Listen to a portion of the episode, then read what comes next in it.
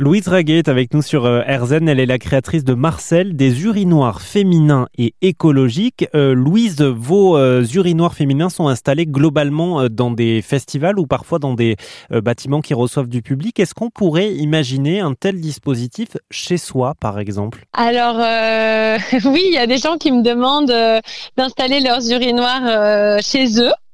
Euh, notamment parce que c'est des gens qui ont des toilettes sèches et donc ils ont un intérêt à dériver l'urine euh, pour pas remplir le seau de toilettes sèches en quelque sorte. Euh, après, moi ce que je dis souvent c'est que pour utiliser cet urinoir féminin, on a quand même une position qui est un petit peu euh, comme ça suspendue, on n'est pas totalement relâché.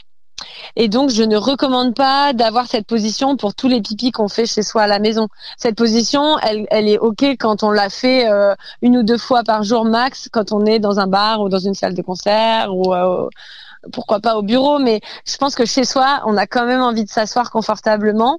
si on veut séparer l'urine, il, existe des dispositifs qui sont des toilettes à séparation d'urine et euh, qui permettent euh, de séparer l'urine du reste des matières. Oui, et pour ceux qui nous écoutent et qui sont peut-être en train de manger, euh, on, s'excuse, mais c'est vrai que c'est un, sujet important, d'autant plus que l'urine peut avoir un, fort potentiel fertilisant pour les pour les agriculteurs. En revanche, si elle est diluée dans l'eau, là pour le coup, ça peut ben, polluer encore plus nos cours d'eau. Oui, en fait, si on mélange l'urine euh, à tout le reste de nos eaux usées, ben déjà, il n'y a aucune chance de récupérer euh, cet engrais et de le valoriser.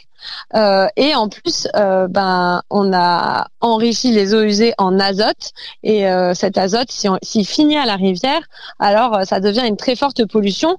Et donc pour ça, on construit des stations de traitement des eaux usées qui sont censées nettoyer cet azote. Mais ça, ça coûte énormément d'argent, d'énergie et ça génère même une pollution atmosphérique et en plus, on n'y arrive pas complètement. Donc, par exemple, à l'échelle de Paris, il y a quand même 40% de l'azote des euh, franciliens qui finit dans la rivière.